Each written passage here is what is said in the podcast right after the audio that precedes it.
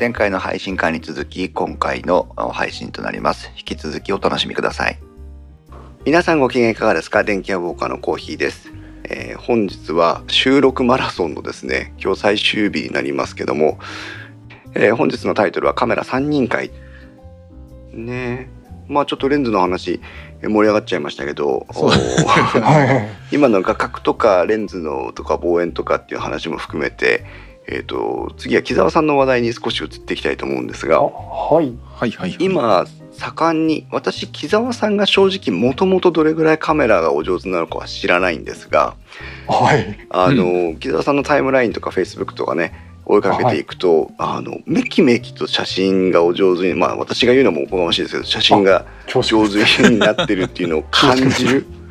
あれなんかこれ北川さんすごいねこの写真っていうのがいっぱい出てくるんですけどまあお話を伺うと悪いお友達にいろいろこう勉強してるっていうところなんですがちょっとその辺の導入の部分から含めて少しお話聞いていきたいんですけど。はい。今は、うんうんうんえっと、その悪いお友達の皆さんと一緒に写真を勉強するようになったってことですよね？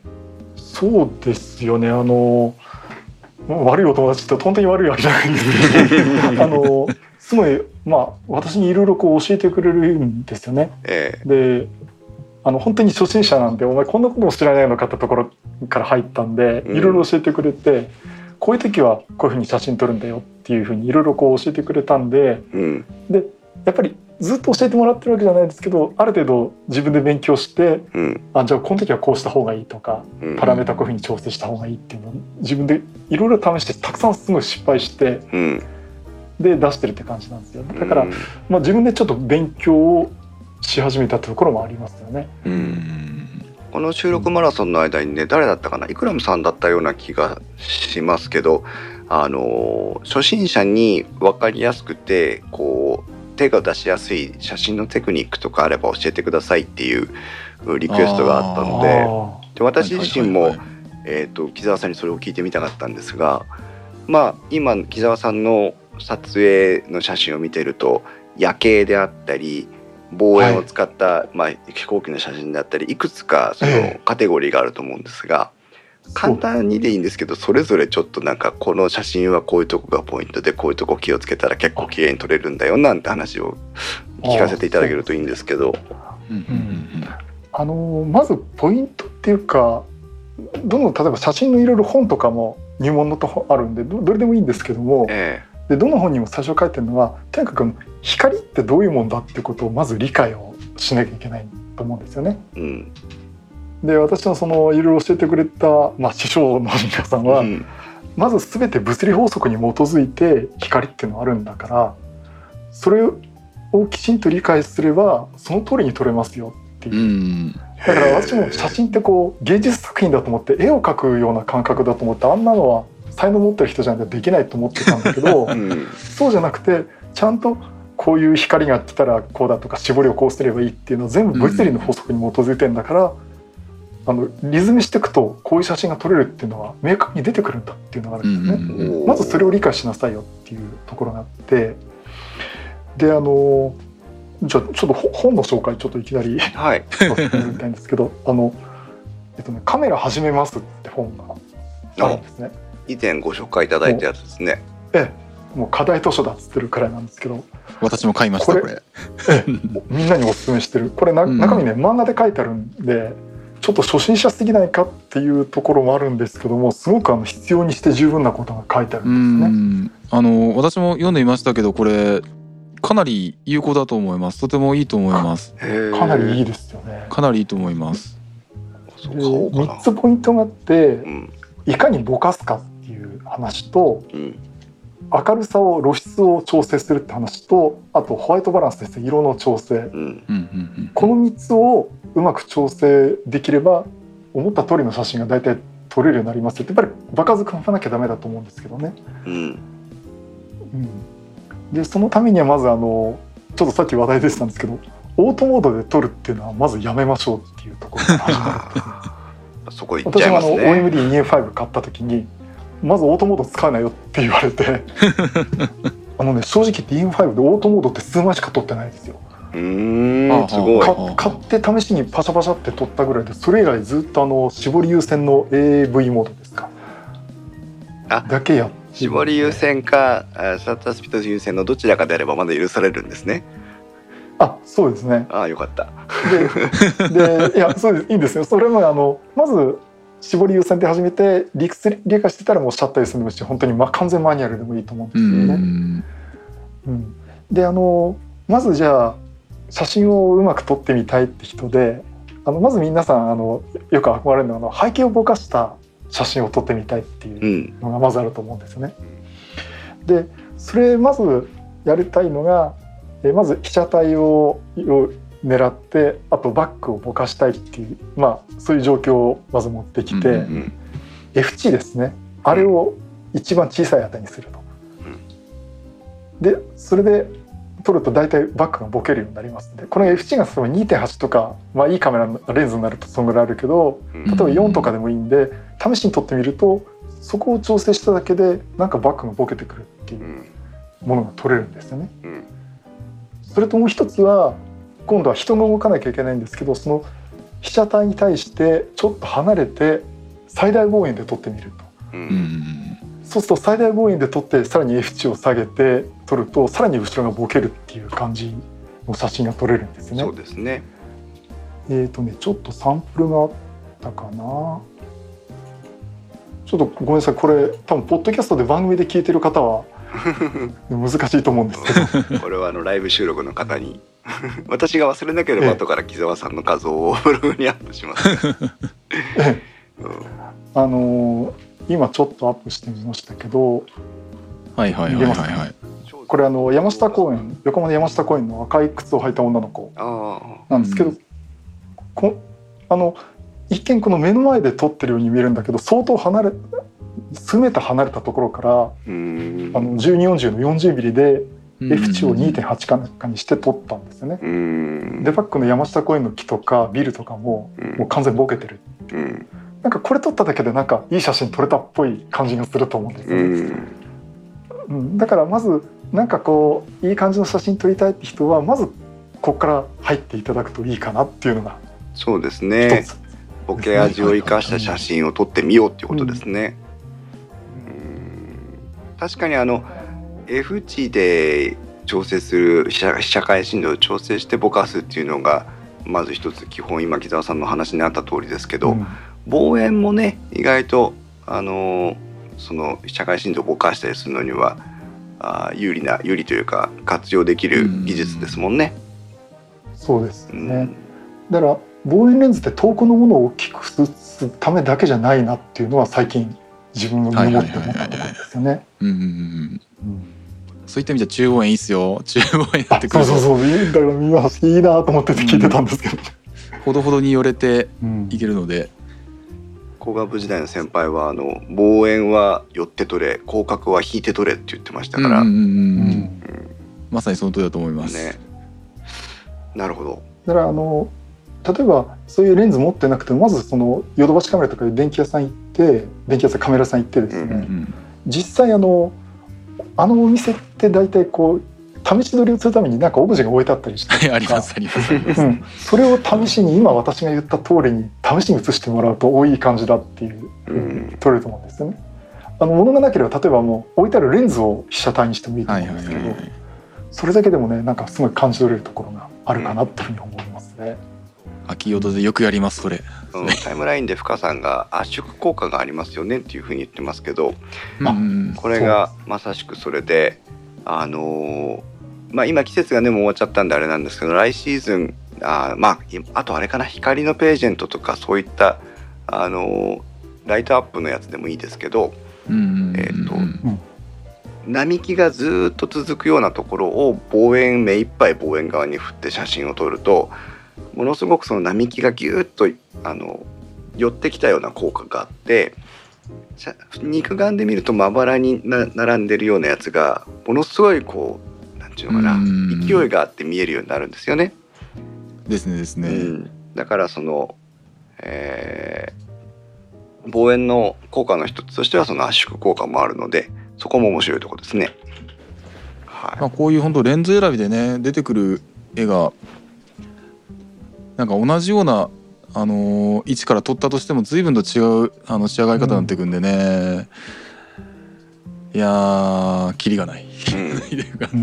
じゃあまあえー、と F 値を調整してボケ味を出してみようということと、うん。望遠を生かしてボケ味を出してみようというのがまあ最初のテクニックとして、そうですね、はい、うん。その次はいかがですかね？じゃあ次行きましょうか、はい、じゃあ次最近っていうか私が一番好きな夜景撮影はいはいはい、うんですね、もうもうこれがやりたくてしょうがないんですけどあの ちょっとあの実は私あんまり詳しくは言えないんですけど勤務地が横浜のみなとみらいに今ありまして、ねえうんうんもうね夕方になると「すいません帰っていいですか?」ってくらい綺麗な羨ましい。これ、うんそのえっ、とね今アップしましたけども、はいはいはい横はい。浜のランドマークタワーから展望台からですね撮影した横浜のみなとみらいと横浜港これ相の当シャープに写ってますね。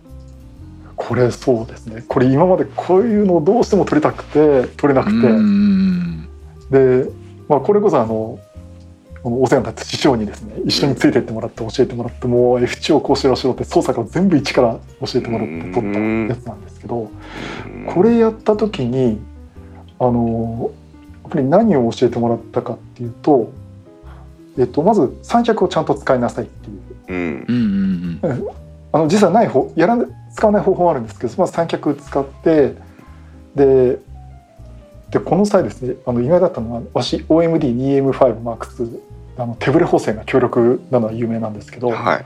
その手ブレ補正切りなさいって言うんですね。ああはいはいはいはいつまり三脚できっちり固定している状態で逆に手ブレ補正をオンにすると逆にブレるような動きをカメラが判断しちゃうからなんかあの誤動作するみたいですね。私も、ですね。うん、私もちょっと実感したことはないんですけど、よくそういうふうに言われますね。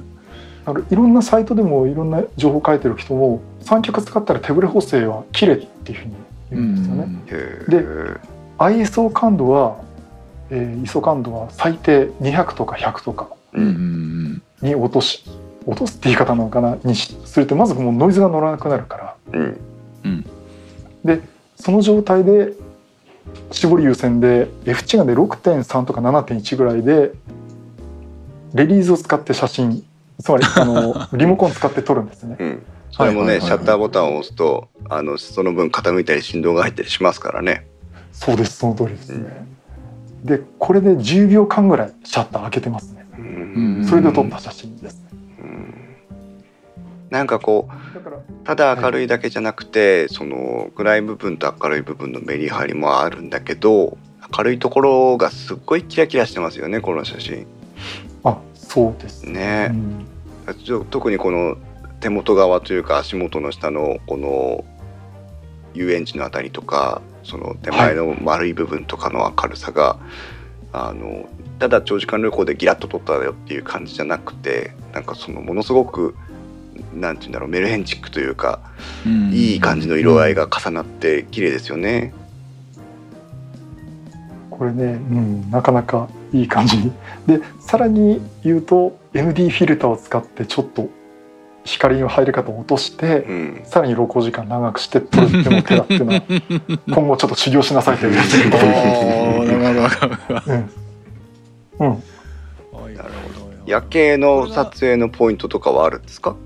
ああまあそのだから三脚を使ってなんとかっていうところはあーまあまあそこに終始するってことか。うん。うん、そうですね。あとはまああの私あの逆にあのレリーズリモートレリーズ持ってないんですけども、うん。基本的にはあの、あのセルフタイマーでやってますね、はい。あの2秒間とかあ2秒間とか5秒間とかでやってますけどもあのなければそれでもいいっていうふうに言われてますね。私もセルフタイマーのはあれは使ってましたね。うんうんうん。とりあえずあのシャッターを押した時の振動が収まるぐらいの感じであの私もよくあの月の写真とか撮ったりしてますけども あれなんかは逆にあのセルフタイマー10秒くらいにさせてますね。はあ。基本的にあのレンズが重いのでなかなかあのそのシャッターの振動が収束しないんでうん2秒間じゃちょっと短いなっていう時にあの10秒くらいやってあの月をあのパーンと撮ってみたりとか。はい。なるほそんな感じでやってますね。まああの三脚がしっかりしてればね そんなに あのセルフタイマーのあの秒数取らなくてもいいとは思うんですけども、そこそこ重いレンズかつやわな三脚だとちょっと長めに撮っとかないと振動が吸収しきれなかったりするんですけどうも、んそうそうそう。これ今私もタイムラインにあの雪の冬の時期の夜景を上げましたけどはいはいはい、はい、610だかおお 7T7000 だかで撮ったか忘れましたけど、えっ、ー。いい感じそう冷たい冬の風を感じながらあの撮ってみたっていうやつですけどね。うんうんうん。あなんかあのタイムラインの方を見るといろんなところの夜景が綺麗ですよっていう話もあればあ。こういう夜景ないなというなんかこう がっくりきてるコメントもありますけどもどうしてもね綺麗な夜景高いところ高いところに行きたくなりますからねどうしても夜景っていうとなるとありね。ますね。であのイクラムさんがあのスマホアプリのリモコンで良いですかっておっしゃってますけどそれでも十分ありだと思います。あいいと思いますよ、うん、で逆にあのプレビューをしてる際もあのーなんだろう、えー、とそちらでモニターできたりするので結構あのアングルの自由度も良くなりますからね。うん。結構あのスマホアプリであのコントロールするってもありかなと思います。あいいと思います、うんうんうん。私が撮った写真で今夜景のとこでこれはあの飲み屋街を歩いてた時に撮った写真なんですけどうんうんもうあの手持ちで手持ちなんですけどあの1秒か2秒か空けて撮ったような気がしますけど。はいはいはいはい。北川さんはこういう夜景の中でもこうスナップっぽいのはまだあまりややられてないもう三脚立ててっていう方向ですかね。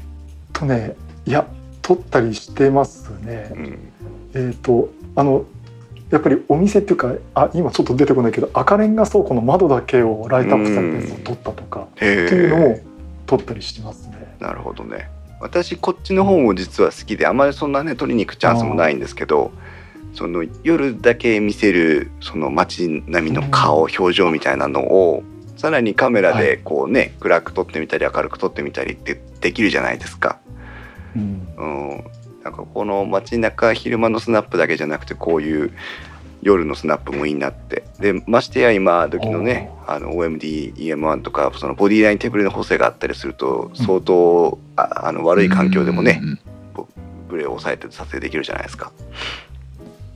やっぱあの手ブレ補正すごいですよね。なんか EM1 マーク2は4秒間ぐらい手手持ちで手ぶれ補正持つって聞いたことあるんですよね。それは持つ方の技術もね大したもんだと思いますけどね。ああの あれですねあの 12mm100mm っていうあのレンズだとレンズ側の方にもああの手ブレ補正が積んでいるんで、ボディとレンズ側の方の、えー、と強調動作ができるんですよ。なるほどね。はいはい。うんであれを使うとその本当にあの数秒間の手持ち撮影がいけるっていうのがあのあのオオリンパスの技術おかしいぞあの なんかどうかしてるんじゃないかみたいな言われ方をしてますけども。なるほど。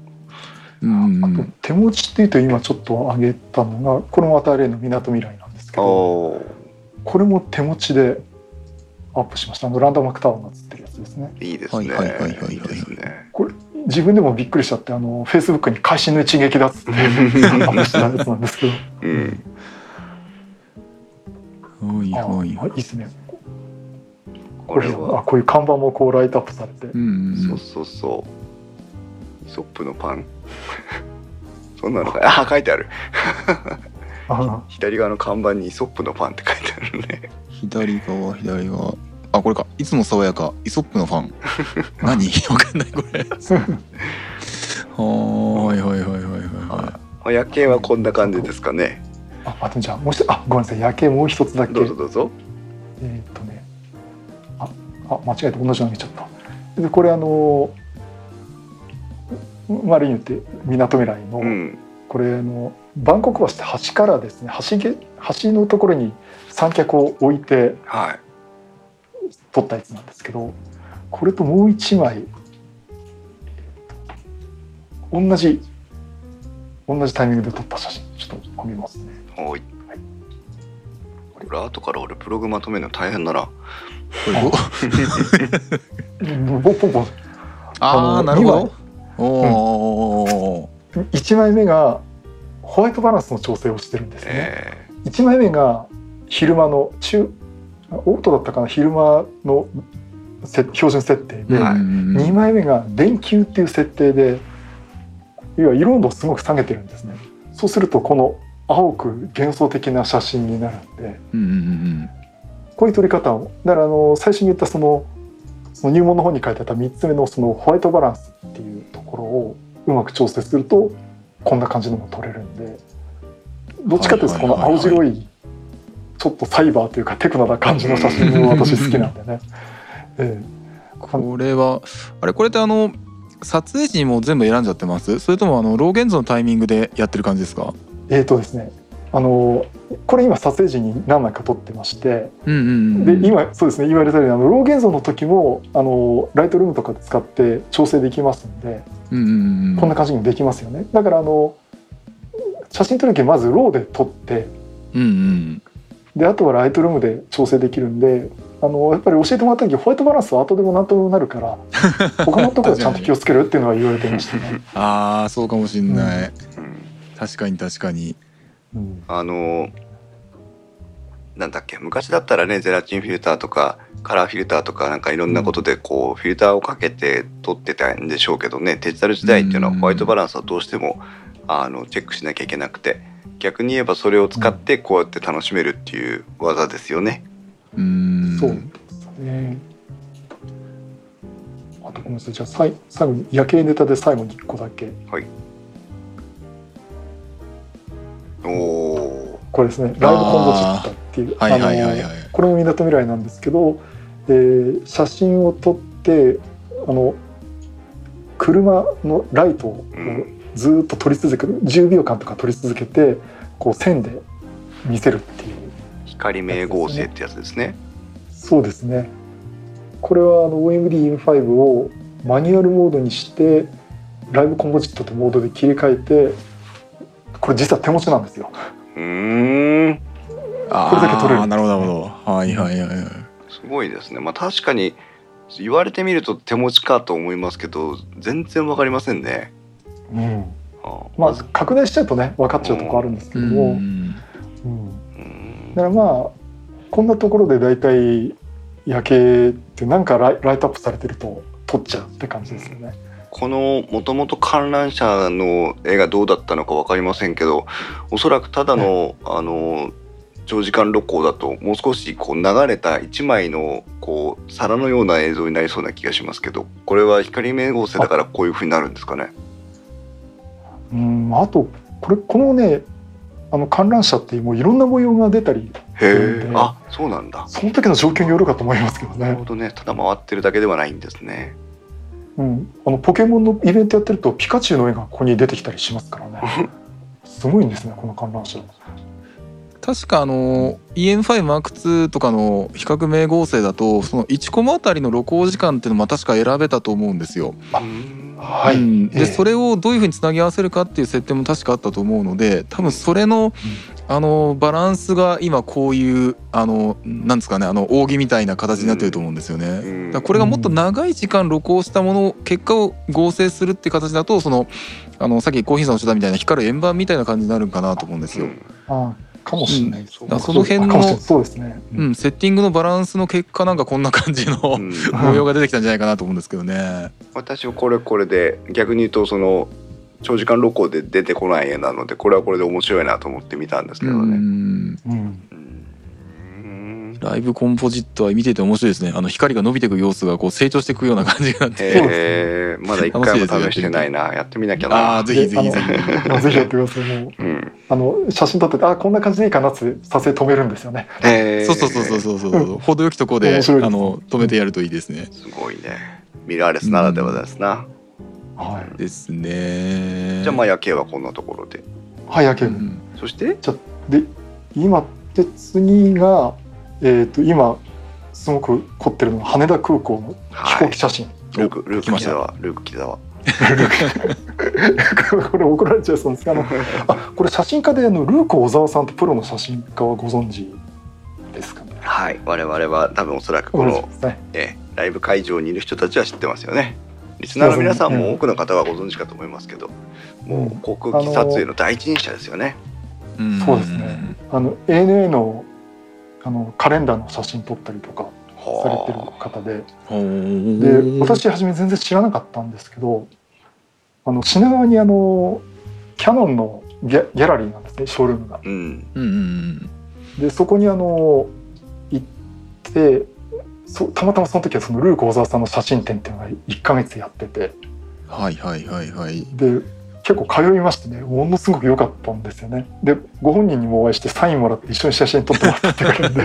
見ました見ましたええ。で、はいはいはいやっぱりこのルーク小沢さんの写真っていうのはその飛行機を撮るだけじゃなくて飛行機を含めたその背景の写真っていうか風景まで全部撮るうんすごくうん幻想的な写真を撮ってて、えっと、私も写真集一冊買っちゃいましたけど、うん。うん、でどうしてもちょっとそういうのやりたいなっていうところで羽田空港に今の標準レンズを持って行ったという大失敗の話が やっぱりね羽田空港は望遠持た持たないとダメですよね。なるほどね。うん、であのまあ空港の風景撮ったりとか止まってる飛行機を撮るってだけでだったら標準の1240で十分なんですけどはいはいはいやっぱり飛び立つ飛行機を撮るとかなるとやっぱり200ぐらい200から400ぐらいはいるかなっていう。あの今ちょっとアップしたのがえーっとこれあの離陸する飛行機なんですけどはいはいはい。実はね。あのあのかなり切り取ってるんですね。うー。ん。多分ねはいはいはいはいはい。サイズから言うとこの8倍10 10 16倍というのは8倍ぐらいの大きさの中からここを切り取って出していますこれはあのこれが1240ですか？レンズは。1240ですこれ。はいはいはいはいはいぱ40だとでそれそれそこまでよりないですよね。ええ。でこの前失敗したのがあのオールドレンズを使って100これが 150mm ぐらいで撮ったやつの写真がこれ。おこれってたんですけどあのスカイツリーもスカイツリーを。バックにうん。うんうんうん。撮った写真がこんな感じですね。こんな感じっていうのはそのだいぶスカイツリーと飛行機がちょうど見える感じで映るっていうもので、すごい。もう一番上げたのが210ミリって最大にした時のものだと飛行機がかなり明確に目映ってあくるんでそうですねだか。らこれの35ミリ換算で400ぐらいなんでうんうんうんまあこのぐらいのレンズだったら飛び立つ飛行機がいい感じに撮れるなっていうのは分かって今望遠レンズ今買おうと思ってます。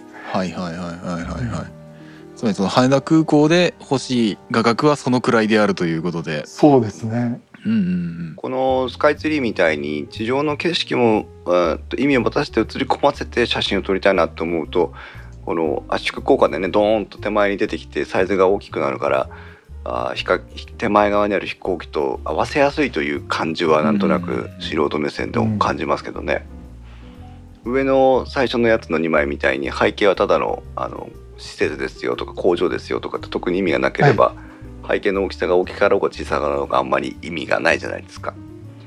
だけあどそうですねこれスカイツリーが入ってるやつを 40mm で撮ったとするとスカイツリーはもっともっと小さかったと思うんですよね。うん、全然入らなかったですよね枠ね。ねきっとねそう多分そういう理解でいいんだろうと思うんだけどうん間違ってたらごめんなさいだな。ああいやね いいんですけどね。でただあの飛行やっぱり動きも動くものだっていうのと飛行機こう飛び立っていくのを見ていくとあの同じ滑走路でも飛び立つ位置とか角度が全部飛行機違うんですよね。うーん。うん。そうするといろいろ聞くといやそれはその飛び立つ場所で燃料乗せてる量から全部違ってくるからうん。滑走路の離陸する場所のポイントも違いますよっていうのがあって、あそれは同じ滑走路で離陸するはい、場所とかタイミングが違うってことなんですか？違います。かなり手前で上がっちゃうところは相当、へえああのそういうもんなんだ。ええはいはいはいはいはいはい。うん。助走つけて飛ぶみたいな。ああそうですそうです。うーん。でそんなこと話してると今度は北向きと南向きの風向きが今度影響してきて例えばあの飛行機って結局追い風で離陸したりあの離発着しないことにしてるんですよね。追い方そうですね。うんあの、ほうほうほうそもそも飛行機が浮かぶ理由揚力を得るためには向かい風方向で風を得なきゃいけないので追い風方向で進入してしまうと不意に揚力を浮力を失ったりするんですよね。そうです。なるほど。そうなると行行った日の天天候もあるかもしれませんけどその風向きによってあの羽田空港って ABCD っていう4つの滑走路があるんですけどうんうんうん。その滑走路でその離陸する時とやつがあの離あの離発着のタイミングとかその方向とかがその日によって違うんですよね。ううん。ん同じ同じ滑走路で進入方向が逆になったりっていうことですかそれ。あその通りです。へえあ、そういうもんなんだ。へえ、でで例えばあの私えつい先週ちょっとこの望遠で取りに行ったんですけどちょっとフェイスブックでそういうのか書いたらうん「木澤さん今日北向きの風になってるから滑走路は D 滑走路の05滑走路から飛び立つから」であの私もこうフェイスブックでいやこのあのスカイツリーのバックに撮ってた。これ 16L って滑走路なんですけど、うん。はいはいはいはいはい。16L は今日はあまり飛ばないかもしれないよってででその方向は、えー北海道と東北方面だから本数少ないと思うからバンバン飛ぶのはあのそ岸田さんの位置からじゃと取れないと思うとか言って。すごいですね。極めるとそうねいう感じなんだ。うん。へえそうなるとあの iPhone のアプリでもあるそのフライトレーダー24つって飛行機がどうやって飛ぶかってレーダーに出してこれ出すとこれルーク小沢さんが実際やってるとか皆さんやってるのがもう航空無線聞いて。うん そうね。これどうやって飛ぶとか。聞けば必ず何番滑走路に準備してどっちに飛びなさいよって必ず言ってるわけですからね、そう。でいやー。たまたまあの合流した友達が飛行機詳しくて「岸田さんあれ飛びますからこれから」とかね。撮影で風向きまではまだ気にしたことがなかったな。まだそこまでの領域には行ったことがないですね。でせいぜい天気ですね。そうですよね、普通そうですよね、うん。うん。だから今度はその羽田空港の飛行機の写真を撮りたい。っていうと今度は飛行機のこととか空港のことが分かってないといけない。ね少どなんくてどんどんどんも話が広がってくるっていう。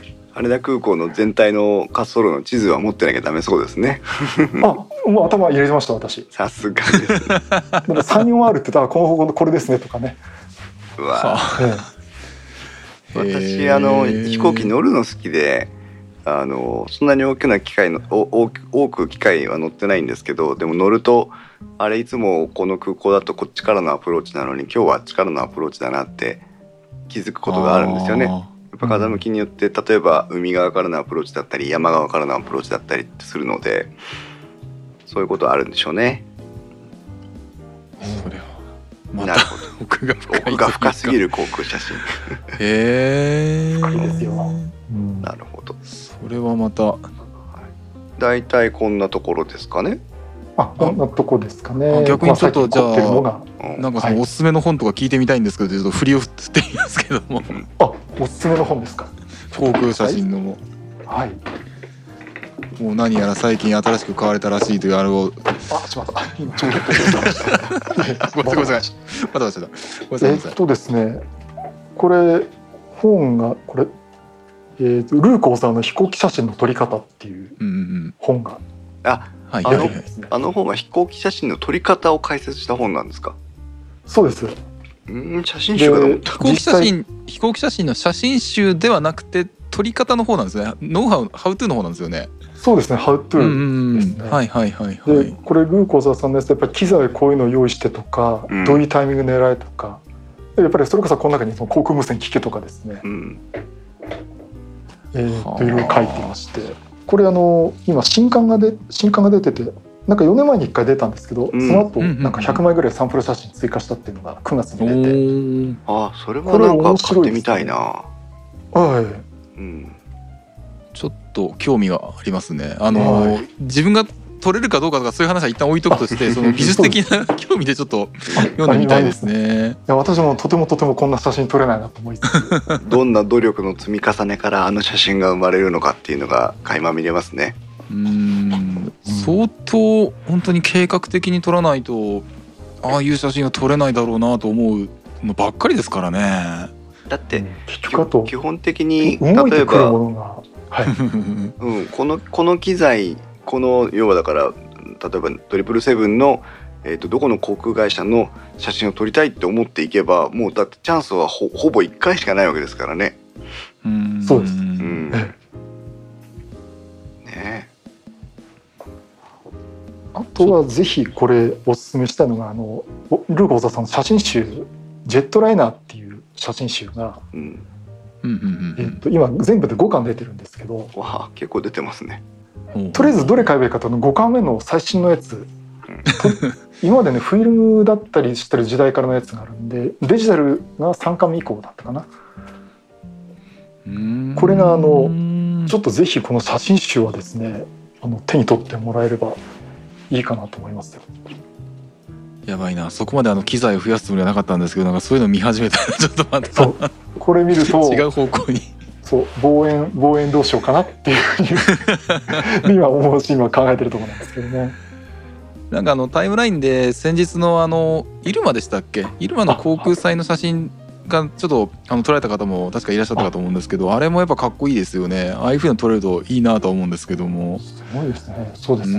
んなかなかなかなかなるほど。あとタイムラインの方だとあのなんかイソップさんが「皆さんスポーツなどは撮られますか?」っていうふうにありますけども逆に私ちょっとあんまりスポーツ写真って撮ったことはないんですけどもあコーヒーさんとか木澤さんどうです？スポーツ写真とかって。ああまあ一切撮らないですね。スポーツはうんねそれこそ部活の時に撮ってましたね。ああーなるほどなるほど、うん。あのはいはいはいはい。ーただただの被写体として選んでいったので、うんどのスポーツってことこだわりはなくて えーっとでも撮ったことはなバレーボールとかかな。うん。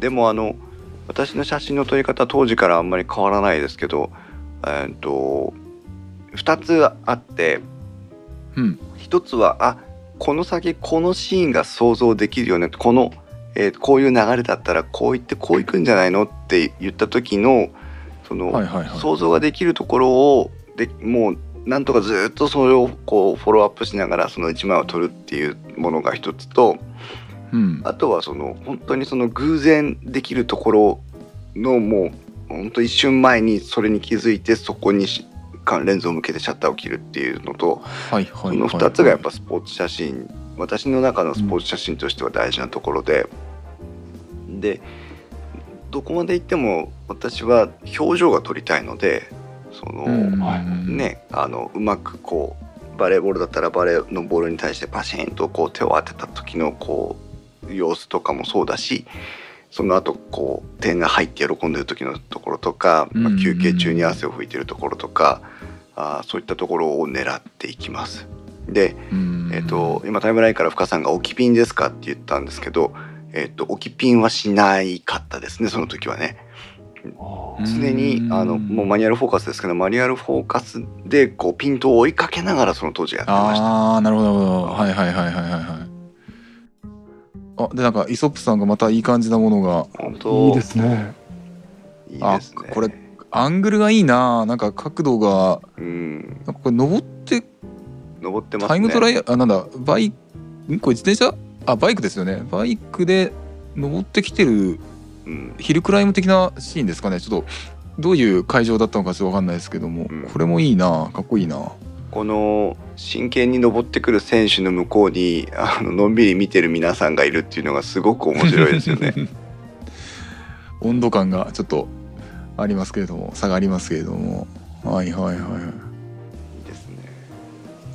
じゃあちょっと皆さんまとめると、えーまずは、えー F 値をとにかく絞絞ってか小さくしてみようということと、うんえー望遠ズームであれば望遠側を使ってみようというのが一つ。それから夜景についてはまああ三脚を使ったりして、えー、と手ぶれのない写真を撮ってみましょうというところですよね。うんで航空写真については、まあ、航空写真はちょっとレベルが高すぎましたが。えー情報がねいろんな飛行機が飛ぶ方向を想像して、えースタンバイをしようという感じでまとめればいいんじゃないかなと思いますが。であのちょっと望遠の話でいくと個人的にはさらに言うと望遠レンズさえ寄れる時は寄ってみると面白いよ。あの先ほどコーヒーさん言ったみたいにあの、望遠は寄る望遠レンズは寄ってみろでしたっけ、うん。そうですね。あれもうん。あの一つ押さえておくと面白いかなと思うんですけどそうもですね。うんどうしても望遠を使ってしまうと寄る手間をあの横着してしまうというか、感じになるから望遠を持った時でもやっぱワーキングディスタンスを狭めてみてとか寄ってみてとかね、いうのはありかなと思いますけど。まあ言うほどの写真は撮れませんが、私は。あちょっとイクラメさんが私気になる機材関係のネタが今上がってますけども、はいあの OMD これ EM1M2 の話ですね。あの、はい。プロキャプチャーっていう機能があの EM1M2 にはあると思うんですけども、うん。使いましたかね？どうだろうここは。何それ美味しいの？あとても美味しい機能です。とてもあのあの美味しい機能です。ダメだ。これ私たちあのあの私も木澤さんもあの EM5M2 なんでプロキャプチャー機能搭載してなくて、うん。で、うんえー、EM1M2 をお持ちの、えーコーヒーさんは美味しい機能だという、えーレベルの、えーご認識でちょっと情報が出てこないです。あの私これ気にはなってはいるんですけどもね。そうか。じゃあ次回までに私がプロキャプチャーを使って、はい木澤さんと慎吾さんにおすすめすると、二人が EM1 マックスを買うわけだな そうですね。この流れかもしれないですけども。これはそうですね。ちょっと動き物を撮るときにあの事前にあのー撮影し続けてるのかな。あらかじめ確か数秒間レベルであのあらかじめバッファに取っておいてでシャッターを押した、えー、と瞬間から遡ってあの記録できるっていうやつですね。あーあれかあれかあれか、うんうんうん。そうあのあハーフシャッターを半押しで、えー、とピント合わせするじゃないですか、はいはいはい、でピント合わせはをする時からあの撮影が始まるんですよい。それですそれです。で、はいはいはい。えー、と押し切った時までの、えー、と前側何秒間を撮ってるみたいな感じですうんうんうね、んこれはちょっと有効活用すると本当に動き物に相当あのーなんだろう EM1M2 の動き物が強いと言われるゆえんの一つかなと思ってるところでしてじゃあすいません。ちょっとこれは今度試してみます。使い勝手を。そうですね。今これん。涼介さん言われてますけど雷とか取れるかもしれないっていう、うん。ああなるほど。ね。うん、特にあの最近の東京天気変なんでこのいいかもしれない。いいって怒られちゃいそうですけどね。チャンスがあるかもしれないですうんうんうん。ね、うん。ちょっとこれは気になりますね。うんぜひちょっとあの使い勝手のほどを。はーい。ぜひコーヒーさんに試していただきたく。はーいあ これは後ろ足？はーい。わかりました。はいはいはい。うん。じゃあまあちょっと木澤さんに、えー最近の撮影の様子も伺いながらちょっとテクニックを聞いてみました、うん。番組の途中ですが今回も配信が長くなりましたので分割してお届けしたいと思います。引き続き次の配信会もお楽しみください